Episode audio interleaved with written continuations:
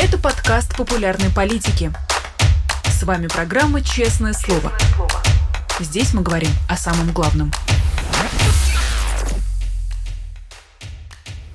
17 часов московское время. Всем здравствуйте. Вы смотрите YouTube канал «Популярная политика», программу «Честное слово». Меня зовут Нинор Сибашвили. Большое спасибо всем, кто к нам присоединился.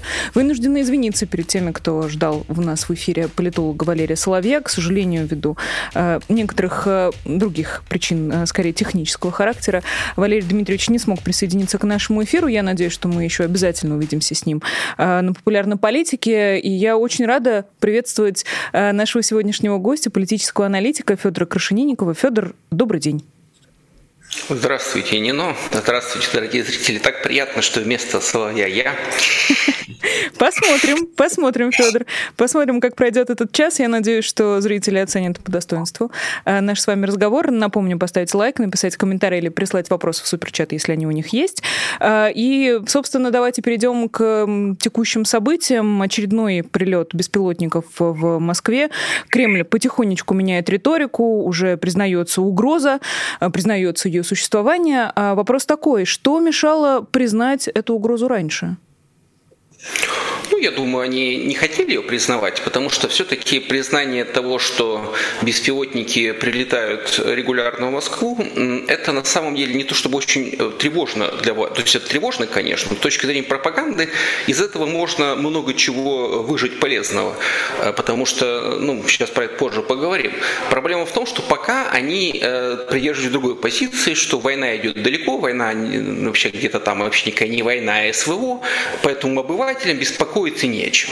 То есть они не пытались э, всех обывателей напугать войной и так их э, мобилизовать, потому что понимали, что это создает дополнительную угрозу. Они э, продолжали держать общество в таком состоянии полурасслабленном, что война вот кого касается, того касается, а всех остальных она не касается. Там профессионалы воюют, они разберутся, вы ни о чем не беспокоитесь, даже если где-то что-то случилось в тылу, ну мелочи, ну бывает.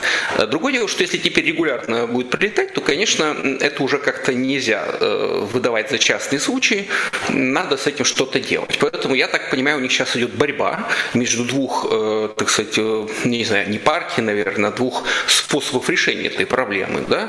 Очевидно, первый способ решения это тот, который исповедует там Песков, и назовем их, условно говоря, умеренные. Те, кто говорят, ну давайте и дальше будем делать вид, что ну да, иногда что-то где-то прилетает, но волноваться не стоит, потому что если напугать население, то потом непонятно, что с этими напуганными людьми дальше делать да, в обратно ты уже фарш не провернешь назад. Но, очевидно, радикальная часть, и, может быть, скажем, назовем ее более реалистичная мыслящая часть, она говорит, нет, давайте уже перестанем закрывать глаза и громко скажем, да, э, теперь вот, значит, вражеские, значит, э, дроны, там, бомбы долетают до Москвы, это реальность, идет война народная, священная война, давайте, значит, все э, вот под этим будем сплачиваться, объединяться. Я думаю, сейчас там где-то в Кремле идет борьба с сторонников и той, и другой, и другого варианта развития событий, и через некоторое время они определятся, как будут реагировать. Впрочем, можно ожидать, что они будут продолжать действовать э, взаимоисключающим образом. То есть, как я постоянно про это говорю, в одном пузыре будут рассказывать, что ничего страшного нет, подумаешь, там какие-то дроны долетели, да никакого от них вреда, а в другом будут рассказывать, э, все, значит, враги теперь пришли в наш дом, в каждый дом, давайте все, значит, встанем, объединимся вокруг президента, э, то как же так? И насколько это жизнеспособная конструкция? Не поглотит ли один пузырь другой? Ну, э, тут вопрос в том, что э, это на самом деле очень хорошая мобилизационная концепция для власти. То есть, скажем, для мобилизации людей э, это неплохо. Тут друг, есть другая проблема. Это не может длиться бесконечно. Э, ну, то есть, э, вот сейчас, э, назовем это концепция, там, народная война, да? Война пришла в каждый дом. То есть, они должны выйти и сказать, все, шутки кончились, теперь, значит, вот видите, украинские, значит, дроны там скоро долетят до каждого вашего дома, до каждой избы. Э, неважно теперь, типа, из-за чего все началось. Вы же понимаете, что это наши враги. Давайте все сплотимся вокруг власти, вокруг президента, сожмемся, так сказать, в один кулак и победим врага. Да, это даже может на какой-то степени подействовать, но если это будет длиться там месяцами и тем более годами, то через некоторое время от этого все устанут, и все это закончится еще большим, так сказать, моральным банкротством, потому что люди скажут, подождите, ну и что? Вот вы нас тут всех, значит, сказали, да, давайте, давайте, а что бомбежки не прекращаются, война не прекращается, но это только хуже, да? А, то есть это уже какой-то скажем, э, туннель получается. То есть если пойти по этому пути, то уже свернуть некуда, только будет оставаться постоянно накручивать, накручивать эту риторику и признаваться, что ну да, вот э, нас бомбят все больше и больше, все чаще и чаще, э, и обывателям это, конечно, не доставляет никакого удовольствия. Вот что надо понимать. Поэтому борьба это двух, так сказать, подходов, мне кажется, вполне понятна. Это выбор стратегии на годы вперед, и если выбрать путь вот этой тотальной мобилизации, мобилизации и признание того факта, что война вот-вот придет уже в каждый дом, это, конечно, необратимость. И, честно сказать, тут главный минус – это выборы президентские. Да? Ну и, и что это вообще за выборы на фоне бомбардировок и признания того факта, что э, Россия находится под ударом, значит, и, и так далее, и так далее. Раньше такого не было, что-то случилось, очевидно, из-за чего все это происходит. Э, в общем, здесь э, у всех этих вариантов с точки зрения пропаганды есть свои плюсы и минусы. Я думаю, поэтому некоторая идет все еще борьба, ну, им придется что-то делать с этим. Вы только что сказали, э, если это будет длиться месяцами и годами. Э, понимаю, что сейчас сложно дать какой-нибудь точный прогноз, но вы допускаете, что война на годы и многие годы вперед? Ну, на, минимум на год, мне кажется, уже все допускают, что еще минимум год это легко, даже украинцы, по про это говорят. Но можно допустить и дальше, потому что, э, смотря что называть войной, то есть если это вот будет э, идти, э, скажем, какие-то боевые действия вдоль линии соприкосновения армий, э, да, интенсивные, но вот на уровне каких-то небольших воинских соединений, то это все может превратиться в довольно долгую войну. Ну а вот этот взаимный обмен, так сказать, обстрелами и дронами, он э, тоже может долго продолжаться. Что, собственно, мешает? Россия обстреляла Украину, Украина отправила дроны, Россия, значит, отправила дроны, Украина отправила дроны. Что, собственно, мешает тому, чтобы это происходило месяцами и годами? Это ужасный сценарий, не дай бог, так сказать, по нему пойдет, но, честно сказать, пока я не вижу э, никаких э, причин, почему он не может быть реализован. Ну, это как один из множества сценариев, не основной, но его тоже можно рассматривать. Известны э, своими одиозными высказываниями МИД э, Российской Федерации э, в лице Марии Захаровой сравнивает удары беспилотников э, с терактом 11 сентября, э, но Песков, что странно, ее аккуратно поправляет. Э, почему? Для кого он старается? Ну, собственно, я ведь с этого и начал, имея в виду как раз этот обмен мнениями, что Захарова.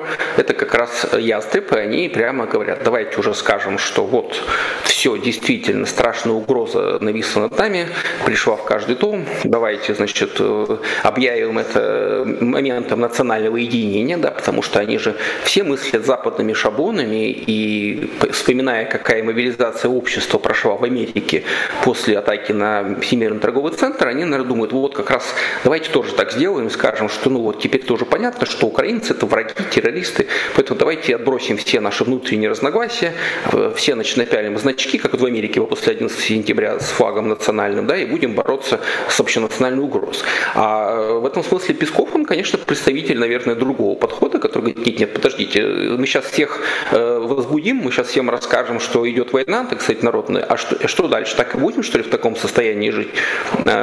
Повторюсь, Э, если людей мобилизовать и напугать, то через некоторое время с этим надо что-то с этой эмоцией делать, их надо куда-то вести. Они не могут бесконечно пребывать в состоянии того, что э, ой, какой ужас. Как мы помним, американскому правительству пришлось срочно э, после этой тотальной мобилизации там, начать войну в Ираке, потом пойти в Афганистан, потому что надо было что-то делать. Нельзя же американцам было сказать, вот смотрите, на нас тут напали, ужас, ужас, прям сердце Америки нанесен удар, а мы типа молчим, ничего не делаем. Просто ходим на митинги и носим значки. Да? То есть должны быть какие-то действия. Очевидно, Песков э, относится к той части элиты, которая думает, о чем мы, собственно, можем сделать. Там мы и так э, уже увязли в этой войне по уши и можем только ее продолжать в таком виде. Поэтому э, усиление риторики, усиление какой-то там вот мобилизации, она абсолютно не, не кажется, наверное, всем в Кремле, э, так сказать, хорошей. Ну, то есть это скорее действие, направленное на внутреннюю политику, нежели на каких-нибудь эм, условных западных партнеров или те же Соединенные Штаты, которые могут э, увидеть э, издевательство над их большой общей национальной трагедией э, через Марию Захарову. Ну, я думаю, что глубоко плевать хотели Соединенные Штаты на заявление Марии Захаровой, чтобы любое ее заявление могло вызвать в Америке какую-то там волну, э, так сказать, интереса. Это в, в, в российской элите из-за ее такого вот ушибленности Америкой, э, они считают своим долгом постоянно читать, что там в Америке кто что сказал, кто где написал. Любой, кто сталкивался с американским, так сказать, политическим э, вот этим вот сообществом, понимает, что их там всех мало интересует, кто вообще что где говорит. А их интересуют свои собственные проблемы, проблемы, и уж какая-то Мария Захарова это последнее, что беспокоит э, американцев, особенно сейчас. Поэтому она, конечно, старается больше для внутреннего потребления, и здесь она выступает как голос одной из этих фракций вокруг Путина, потому что все публичные спикеры в России это люди, которые хотят, чтобы их заметил Путин, чтобы они предугадали его реакцию и тем самым оказались как бы вот э, такими вот верными путинцами. Захарова здесь, конечно, в эту игру играет довольно давно уже. За последние сутки в России совершено не менее 11 попыток э, поджога военкоматов. Э, в частности, с такой новостью вышли сегодня важные истории. Они же приводят и список этих поджогов. Очень-очень таинственная история. Э, некоторые из фигурантов этих дел объясняют это требованием сотрудников ФСБ. Что в этой истории с загадочными таинственными поджогами для вас понятно, а что ясно не до конца? Ну, во-первых, э, я, я не удивлюсь, если украинские спецслужбы действительно используют какие-то разные методы, чтобы людей принудить к этим действиям. Э, в том числе, возможно, я представляюсь э, российскими спецслужбами. Тут, так сказать, удивляться нечего. С другой стороны, вполне может быть, что это российские спецслужбы сами что-то такое делают. Хотя, опять же, повторюсь, российские спецслужбы не стали бы представляться российскими спецслужбами, если бы хотели создать видимость украинских диверсантов. Это как-то глуповато на самом деле. Э, но вообще вся эта история с поджогом военкоматов, она довольно печальная. Недавно было хорошее расследование медиазоне о том, что э, вот эти все поджоги, они, во-первых, ни к чему не приводят, кроме того, что этих людей сажают на огромные сроки. срока. Да? То есть э, вот я, честно сказать, хочу, хочу обратиться и сказать, ребята, ну давайте перестанем э, призывать, агитировать и поддерживать вот эти вот э, мероприятия, потому что они ничего не дают, кроме того, что какие-то люди отправляются в тюрьму. Поджог военкомата не меняет ничего. Людей как призывали, так и будут призывать. Просто того, кто поджигает, его, скорее всего, поймают и посадят как террориста. Я не знаю, кто придумал эту концепцию с поджогом военкоматов и почему она так популярна. Очевидно, в начале войны казалось, что если это будет какое-то массовое явление, явление, она вызовет какую-то реакцию. Но, во-первых, это не массовое явление. Даже десятки случаев на всю Россию, где этих военкоматов в тысячи, это как-то маловато. Во-вторых, это действительно ровным счетом ничего не меняет. Мне искренне жалко тех людей, которые э, идут на это, думая, что они вот совершают что-то важное и это может что-то изменить, а в итоге они просто садятся по террористическим статьям. Лучше бы они э, свою вот эту вот смелость и неемную энергию потратили на что-нибудь э, действительно стоящее, чтобы не только сломало им жизнь, но еще и, может быть, как-то действительно осложнило э, жизнь государства. Да? Э, вот, поэтому, не знаю, я с грустью читаю все эти новости, мне искренне жалко этих людей, не знаю, что ими двигает, не знаю, кто их там на самом деле куда отправляет, что им, и какими мотивами не руководствуются, но в целом, э, мне кажется, вся эта история с военкоматами, она довольно печальна и чревата только проблемами и жертвами режима, который в другой бы ситуации ситуации могли или не стать жертвами, или, или стать жертвами какому-то более совершив что-то более действительно наносящее урон государству, назовем это так. Мы сейчас с вами э, наступаем на довольно тонкий лед, э, где я должна у вас спросить, если поджоги военкоматов э, ничего не меняет, то что меняет? Что из того действия, доступного для неравнодушных граждан Российской Федерации а, может быть достойной заменой вот такого вот, может быть, выражение отчаяния. Понятно, что действительно поджог конкретного военкомата мало на что может повлиять, но а, понятно, что это реакция скорее эмоциональная, нежели э, тактическая.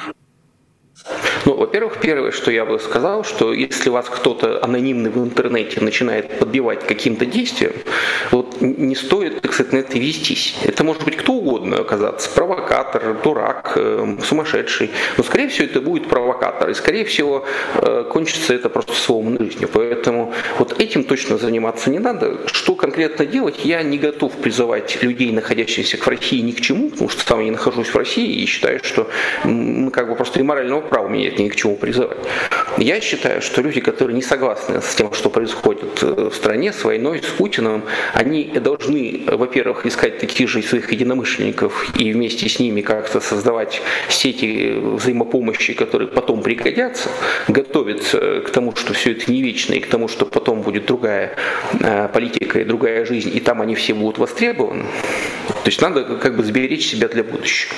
Я абсолютно в этом смысле пацифист и не сторонник э, того, чтобы призывать безоружных людей каким-то образом насильственно сопротивляться вооруженным людям. Это кончится поражением безоружных людей, к сожалению. Несмотря на все красивые истории о ненасильственном сопротивлении, э, так сказать, вот именно о ненасильственном сопротивлении вооруженным людям, вот как показывает опыт, никто, никого подставленная щека не, самое, не останавливает. Поэтому оплеть обуха не перешибешь. Поэтому я бы, честно сказать, воздержался от каких-либо проповедей и призывов к каким-либо действиям, тем более насильным, насильственным в Российской Федерации. Просто не вижу у себя никаких для этого моральных оснований и поводов. Мы продолжаем «Честное слово». У нас в гостях политический аналитик Федор Крашенинников. Александр Лукашенко э, внезапно э, передумал э, и назвал шуткой все, что он рассказывал на прошлой неделе, в частности, про вагнеровцев, которые, цитата, хотели на экскурсию в Варшаву. Что это за шутки такие, Федор? Ну, мне кажется, это вполне себе типичные шутки в стиле Лукашенко. И меня, опять же, тут как с генералом Картоповым гораздо больше интересует, почему мы-то все так придаем такое значение его словам. Подумаешь, Лукашенко сказал, боже мой, да цена его словам копейка на самом деле. Это человек, который способен просто наговорить какую-то билиберды, а потом через некоторое время сказать, да, я пошутил. Ну вот когда в следующий раз Лукашенко опять что-нибудь заявит, что завтра начнется ядерная атака или там еще что-нибудь, надо просто вспомнить эти его слова и сказать себе, это же старый дурак Лукашенко. Как, как можно серьезно относиться к его словам? Это просто шут гороховый, вот, собственно, и все, и пусть шутит дальше. Очевидно, что это его больные фантазии. Может быть, он бы действительно хотел отомстить и полякам, и литовцам за то, что они э, помогли тем, кто с ним борется, и помогают сейчас. Может быть, он и рад был бы, чтобы вагнеровцы там куда-то пришли, или бомбы упали там на ненавистные ему города. Но это совершенно не значит, что его хотелки кто-то собирается реализовывать. И тем более это делать будет Путин. У Путина своя совершенно, так сказать, концепция, и как бы он там, с какой бы ненавистью не относился к Польше и э, другим странам, едва ли он захочет начать войну именно вот э, с атаки на Сувалкинский переход силами э, Вагнера. Это как-то глуповато, откровенно говоря, и мне с самого начала эти заявления Лукашенко казались смехотворными. А, э, и довольно глуповатом положении оказались люди, которые не только их приняли серьезно, но вот какой-то польский товарищ, он вчера пугал, что они чуть ли не движутся уже куда-то. Вот хотелось бы послушать его теперь комментарии по этому поводу. А Путин, пользуясь вашей терминологией, тоже старый дурак? Ну, не совсем. В отличие от Лукашенко, он, так сказать, не, не, не склонен уж прям совсем э, вот такие вот глупости говорить, а потом через некоторое время говорить, я пошутил. Даже если он говорит какие-то глупости, он просто про них потом забывает и никак их не комментирует. Э, поэтому нет, он все-таки гораздо более опасный и коварный персонаж, и в отличие от Лукашенко, который, у него просто нет ресурса.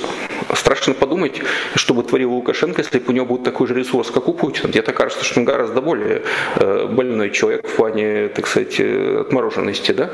А Путин гораздо более осторожный и трусливый человек, и, и ресурсов у него гораздо больше. Поэтому все, что стоит Лукашенко, это просто быть шутом при дворе у Путина и своими вот дурацкими шутками пытаться его что-нибудь спровоцировать.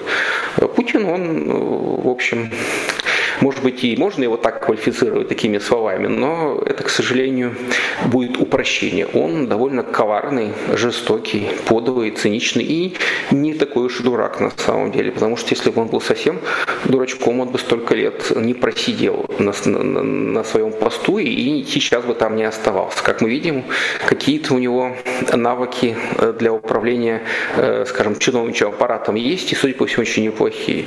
Может быть, это его единственный талант, что он смог э, собрать вокруг себя вот таких вот персонажей, назначить их на все ключевые посты, которые даже, даже в ситуации войны и откровенной маразма вообще всего происходящего не смеют никак против него выступать.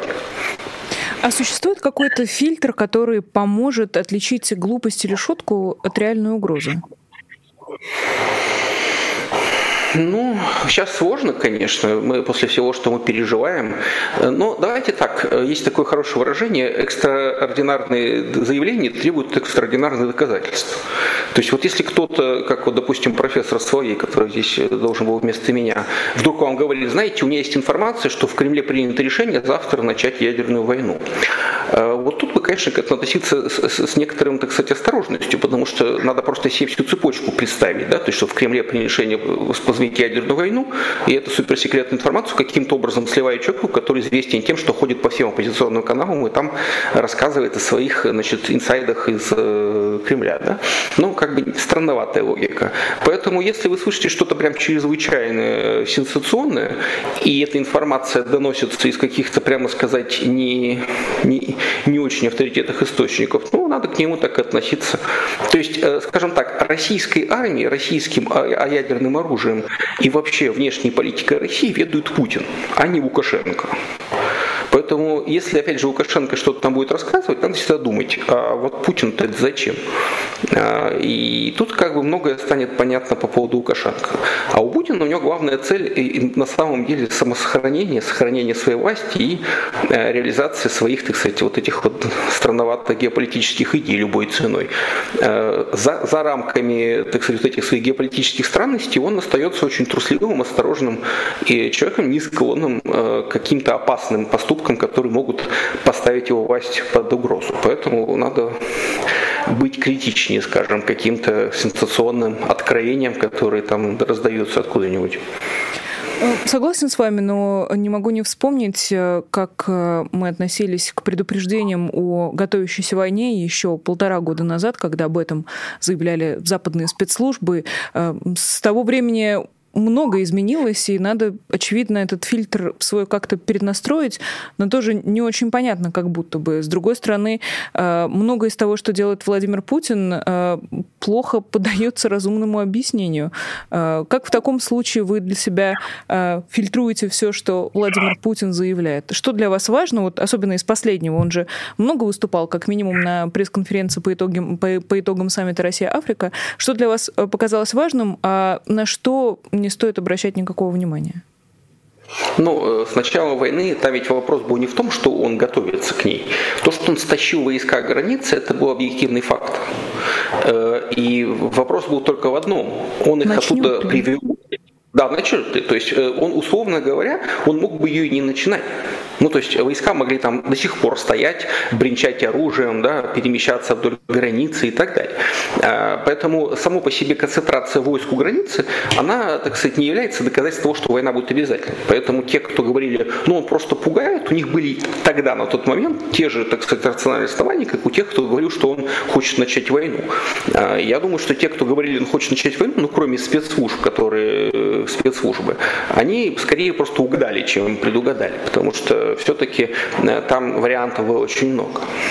Я не, могу сказать, что я слышал внимательно пресс-конференцию Путина по итогам, но э, что я хочу по поводу Путина, тут надо, у меня, например, э, фильтр очень простой. То есть я исхожу из того, как я уже сказал, что он хочет сохранить свою власть. И он очень осторожный подовый человек, на самом деле. И так и надо его оценивать. То есть все, что он говорит, надо смотреть, что он делает, а не что он говорит.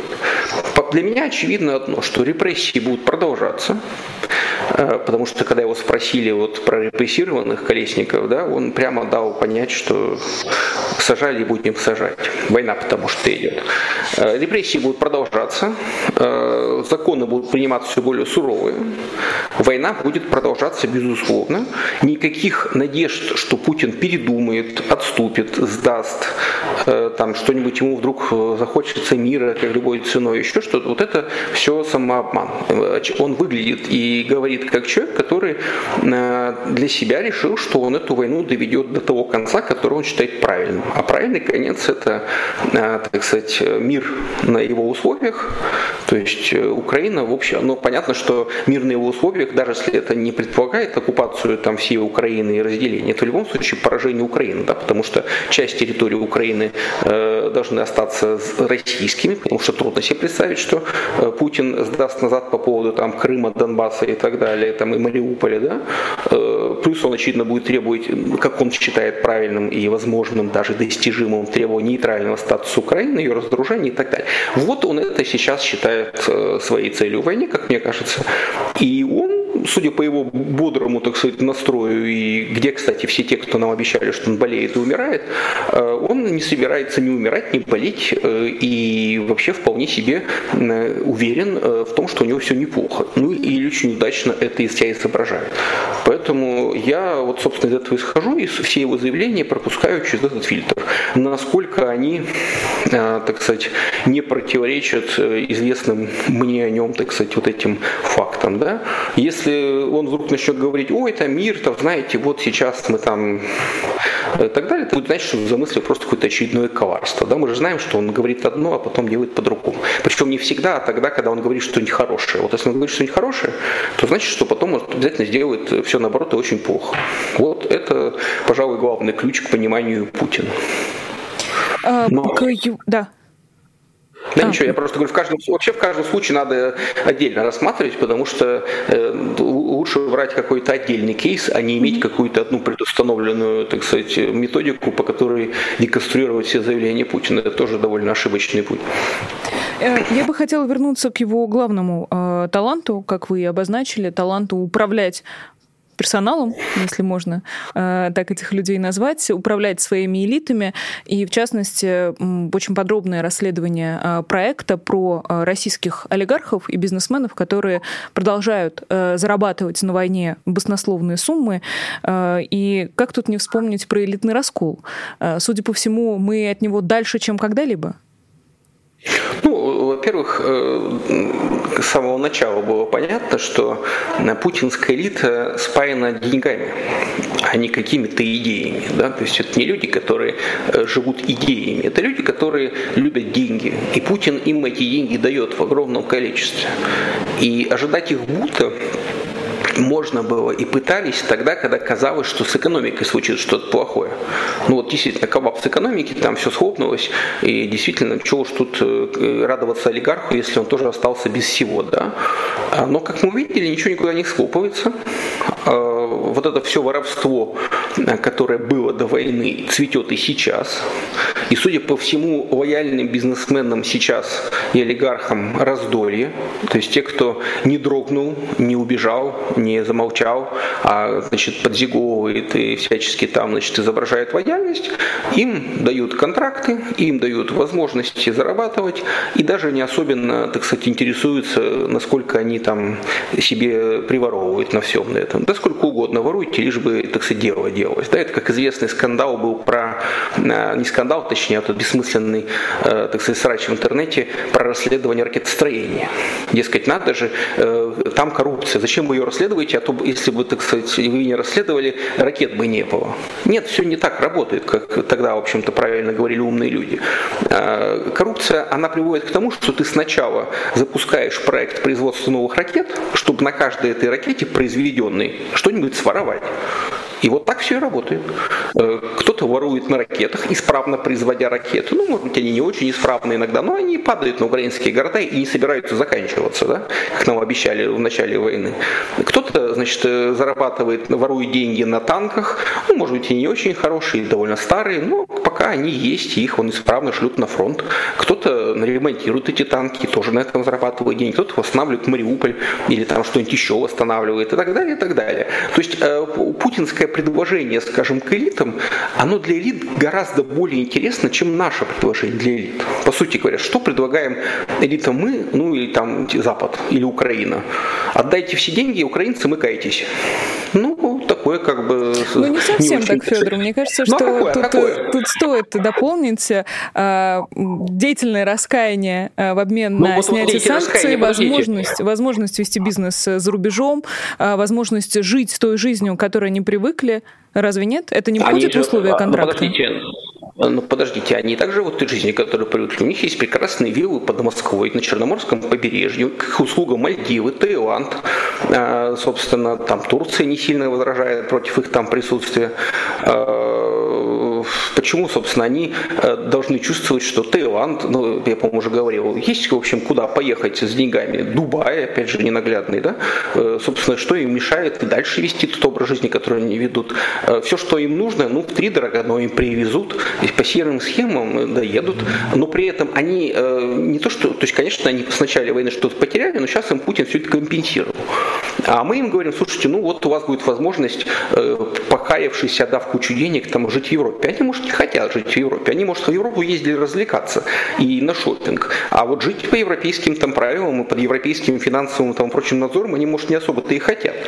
А, тут тоже вопрос, так сказать, кто-то хочет, э, и этим людям, наверное, для них это большая, так сказать, потеря, что им нельзя уехать, они, может, и рады. Но вот эти крупные олигархи, уверяю вас, они никогда не хотели бы э, оказаться в Европе с концами, потому что они же не умеют зарабатывать деньги. Все их деньги они воруют в бюджет. Э, соответственно, Европа это просто место, где они тратили эти деньги. Ну, сейчас они их тратят в других местах. Э, и здесь не надо, так сказать, никаких испытывать иллюзий. Вот этот крупный э, бизнес, он никогда от Путина не отколется, потому что это не бизнес, а воровство денег из бюджета. Нет бюджета, нет бизнеса.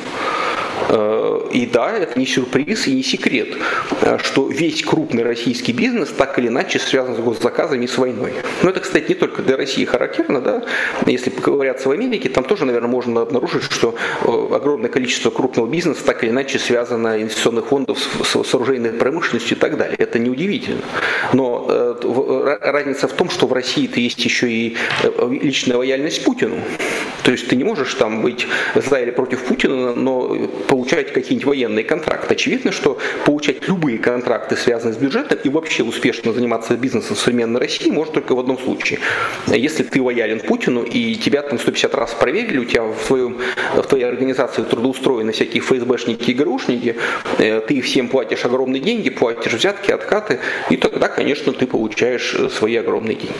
Э, избежать, избежать вот этой связи с государством могут только там какой-то средний, мелкий бизнес, ну, может быть, средний, крупный, люди какой-то нишевой бизнес, люди могут туда забиться и там сидеть никуда, так сказать, ни, ни, никак не пересекаясь с государством.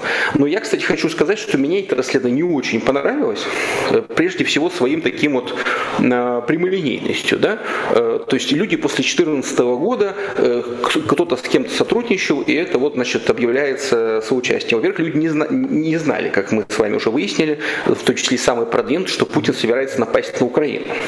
А после 2014 года не только российские олигархи, но и крупнейшие западные так сказать, фирмы и компании не брезговали сотрудничать с Россией. То есть совершенно непонятно, э, почему так сказать, какие-то российские бизнесмены должны были брезговать сотрудничеством с государством, в то время как э, западный бизнес вообще абсолютно по этому поводу не парился и даже не только западные, даже с Украины там какие-то были бизнес-взаимодействия, это никого не смущало. И страны Балтии покупали, так сказать, и газ, там, и все что угодно и так далее. Э, поэтому вот этот подход э, берем и смотрим, кто после 2014 года хоть что-то получил от государства, объявляем их преступниками, ну это тоже, я бы сказал, немножко и упрощение себе задачи, и такой немножко максимализм.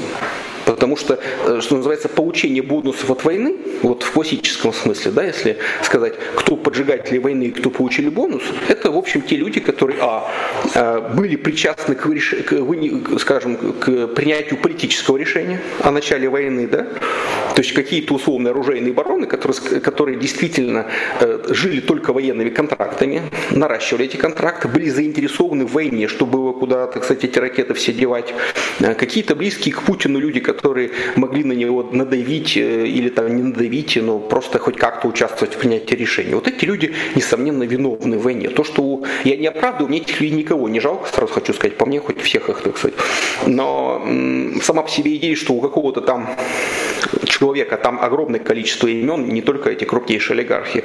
Что-то там где-то, какой-то есть бизнес, который как-то где-то связан с чем-то, что после 2014 года хоть как-то поставило на военные нужды, ну, так себе подход. Я уж не говорю о том, что, в общем-то, можно и не знать, что, что, что то, что у тебя закупают, это потом используется в другом месте для чего-то. Да, есть масса товаров двойного назначения, можно тихонечко торговать себе какой-нибудь электрокомпонентами и даже не думать о том, что их там где-то в ракеты впаивают, правильно ведь?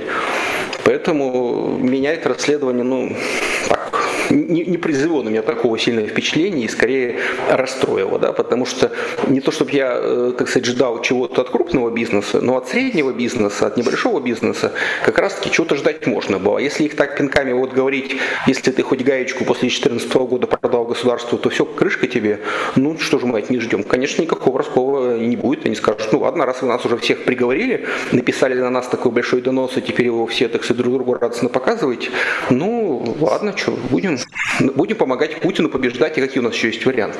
Но я не говорю, что это общее мнение, но я все-таки считаю, что калитку для выхода надо оставлять, э, и вот этот вот максимализм, э, он, так сказать, тоже, мне кажется, вот в данном случае он чрезмерен, по-моему. Ну, казалось, что Фридман пытался через эту калитку выйти, пытался, да и застрял, учитывая, что э, он в этом Нет, уже расследовании и фигурирует. Фридман э, пытался выйти через эту калитку очень интересным способом. Он не, не, э, не сделал каких-то заявлений, не вышел из военного бизнеса, да, а он пытался, э, чтобы ему сначала выдали какие-то замечательные гарантии, а потом уже он, уж так и быть, может быть, что-то хорошее сделает. Вот этот путь, он вообще не работает, конечно, потому что, особенно что касается таких людей, как Фридман, потому что все-таки олигархов, вот миллиардеров, их наперечет. И те, кто из, из них и спрос особый, и внимание к ним тоже особое. Э, там, может быть, более мелкие олигархи или просто, скажем так, мелкие миллиардеры, которые не такого масштаба, э, там все-таки, мне кажется, стоило как-то быть щепетильнее, потому что все-таки слово олигарх, оно изначально в своем э, смысле обозначает человека не просто богатого, но и имеющего какое-то влияние на власть. Вот в чем, так сказать, разница. Да? То есть это не просто ненависть к богатым, а ненависть э, так сказать, к тем людям, которые, а, разбогатели на бюджете, б, еще и причастны к принятию решений властью и вообще, по сути, являются частью этой власти. А олигархам, которые поставляют наемников для армии, отсылаю к еще одному расследованию, на этот раз важных историй, а для них тоже нужно оставить эту калитку? Ну вот э, как раз-таки здесь, э, я и говорю, проходит линия. Одно дело, что если кто-то после 2014 года что-то куда-то продал, э, а потом выяснилось, что это все пошло на военные нужды, например, да, это одно. Другое дело, что сейчас, когда уже идет война, и если кто-то там действительно занимается финансированием вот этих вот наемнических подразделений, вербовкой для них там каких-то людей и так далее, тут даже нечего обсуждать, по-моему, все предельно ясно. Э, это, это вот конкретно сейчас, во время ведущей войны, совершаемые деяния, что называется, и их надо так и трактовать. Но, повторюсь, в, там в 2014-2015 году кто-то, продавая что-то, совершенно не мог предполагать, что, так сказать, э, в 22 году бомбы будут падать на украинские города и так далее. Э, если это действительно не бомба, он прямо не бомбу производил. Хотя, опять же, можно ведь в конце концов производить и оружие искренне полагать, что ты производишь оружие для защиты России, допустим, от нападения Китая. Э, в конце концов, ведь все страны производят оружие. Самому по себе производстве оружия как бы нету заведомого, э, не знаю, преступления, да, каждая страна имеет право защищаться. Ну, человек вот поставлял, например, в армию, не знаю, там продукты, портянки, я не знаю, сапоги, там, форму, э, поставлял, поставлял, у России есть армия, армия что-то закупает. Вопрос, это делает его виновником войны или поджигателем ее или нет? Э, ну, как в старом знаю, анекдоте, Федор, есть, есть нюанс, э, учитывая, что, э, конечно, в мире огромное количество производителей оружия, но не все из них работают с российским государством на государственные не, деньги. Ну, не все Я поставляют говорю, оружие есть... Министерства обороны, и ну, собственно, не каждая страна в, раз в какое-то время отжимает территории чужой страны. Ну, многие страны э, не, не, не, многими вещами занимаются. Россия уникальна в том, что она сама себе военный производитель. Она не покупает оружие у других стран, она сама содержит свой военно-промышленный комплекс и еще и э, в лучшие времена успешно приторговывает этим оружием. Поэтому российский предприниматель производил оружие, он вообще мог производить его, так сказать, на экспорт, там говоря. А потом выяснилось, что никакого экспорта нет. Я никого не оправдываю, просто мне кажется, что это сейчас не так важно, как выявление того, кто именно сейчас занимается войной. Вот сейчас кто занимается, вот уже никаких сомнений нет. Конечно, понятно, что в 2014 году Крым оккупировали, и там и война на Донбассе и так далее. Но там был совсем другой масштаб. И это была гибридная война. То есть там, например, ракеты, ну, БУК, вот эту ракету ужасно запустили, самолет сбили, да? Но массовых обстрелов ракетами из подводных лодок и так далее близко не было. И в тот момент казалось, что все эти вооружения, они вообще не могут использоваться в войнах такого масштаба, потому что это как бы для другого, для вот гипотетической большой там огромной войны с НАТО или там, не знаю, с Китаем, с кем-то еще. А когда выяснилось, что вообще все, что есть у России, прямо все, абсолютно, ну кроме там пока еще ядерное оружие, может быть обрушено на Украину, это, конечно, очень сильно изменило э, вообще восприятие всего. Поэтому те, кто прямо сейчас этим занимается и вот э, поставляет солдат, там, людей, вооружение, э, Э, все что угодно. Это люди, которые, несомненно, сознательно, с выгодой для себя поддерживают войну, и их надо, конечно, выявлять, запоминать и предъявлять им это. Я вот просто прошу занести в протокол, что я не говорю, что вот надо прям там всем прощать и так далее. Я говорю, что в этом расследовании меня удивило, э, что так, вместо того, чтобы, э, ладно, я не кат, чтобы там указывать, кто чем должен заниматься, но мне гораздо интереснее, кто именно уже во время текущей войны сознательно и, и в ней удерживает и обогащается, чем те люди, которые когда-то где-то что-то там в чем-то поучаствовали, и непонятно, где они сейчас и так далее. Вот сейчас это интересно. Ну да, да, для тех, кто пропустил это расследование, кстати, есть в телеграм-канале агентства новости, связанного с проектом, а, очень наглядные иллюстрации, и касаются они непосредственно войны уже широкомасштабной с 2022 года.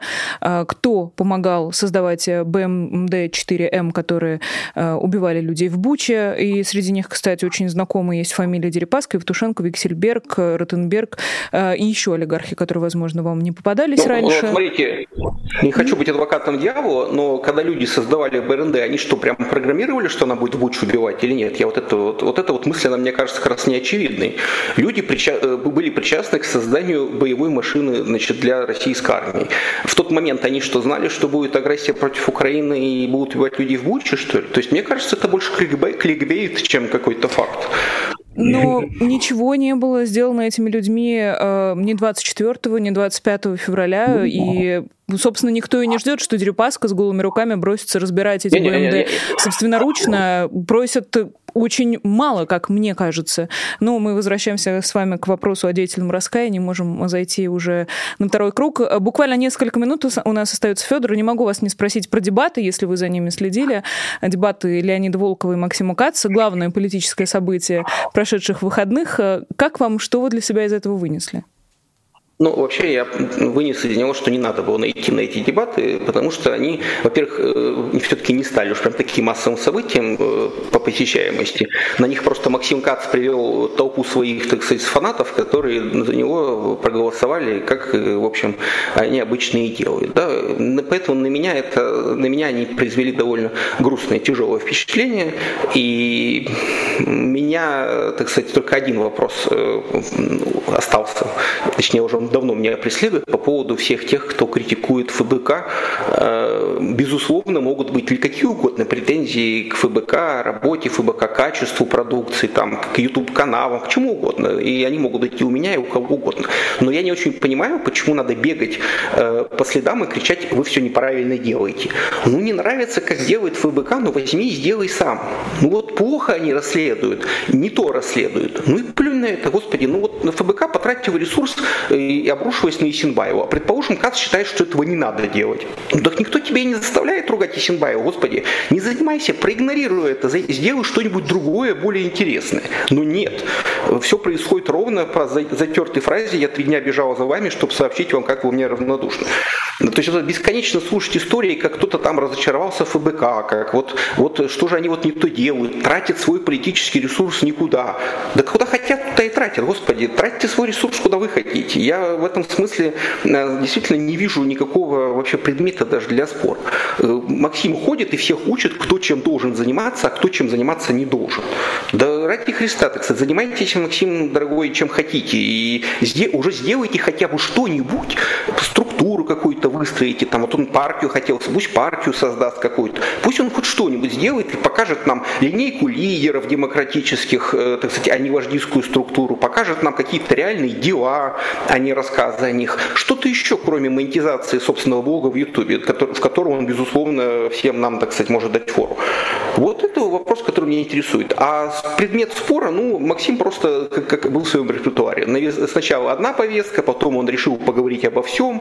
Ну и сама по себе манера спора, она, конечно, на меня тоже производит тягостное впечатление, потому что, в общем, я бы, честно сказать, не согласился. И, никому бы больше не рекомендовал с Максимом спорить, потому что э, трудно спорить с человеком, который э, тему спора по ходу пытается перелицовать, о чем, собственно, даже э, Плющев э, вынужден был написать, что подождите, но вот мы на эту тему договорились, об этом мы будем говорить. А не так, что вот договорились на одну тему, а потом Максим решил порассуждать о стратегии тактики оппозиции. Ну, извините, как бы, да. Спасибо, что не о богословии. Ну, в общем, не знаю, на меня они произвели довольно в этом смысле тяжелое впечатление, э, заставили подумать о том, куда вообще мы все, так сказать, катимся. Что политическая культура в иммиграции приобретает какие-то странные черты. Ну что ж, Федор, предлагаю и нам с вами разойтись и заниматься своими делами, как мы советуем Максиму Кацу. Спасибо вам огромное. Политический аналитик Федор Крашенинников был гостем программы «Честное слово». Огромное спасибо Елене Дитрих, которая благодарит меня за мои блистательные интервью. Спасибо большое, э, дорогая Елена, мне очень приятно. И большое спасибо всем, кто нас слушал и смотрел. Не забудьте, пожалуйста, поставить лайк. Это правда очень важно. Э, Федора Крашенинникова много не бывает. Сделайте так, чтобы как можно больше людей его послушало. Поддержите, пожалуйста, пожалуйста, нашу работу через э, Patreon, если у вас есть возможность и желание это сделать, через QR-коды на вашем экране. Вы можете выбрать любой подходящий для вас тир, а мы в благодарность э, впишем вас, ваше имя, все, что вы захочете, э, захотите в эту бегущую строчку в конце каждого честного слова. Меня зовут Нина Башвили. Увидимся с вами завтра, друзья. И тут важно сказать, завтра в программе «Честное слово» будет Дмитрий Быков. Вы не ослушались. Приходите обязательно. Надеюсь увидеть всех, кто приходит к нам обычно по пятницам. Поэтому до скорой встречи, всего доброго и пока. Вы слушали подкаст «Популярные политики». Мы выходим на Apple Podcast, Google Podcast, Spotify и SoundCloud. А еще подписывайтесь на наш канал в YouTube.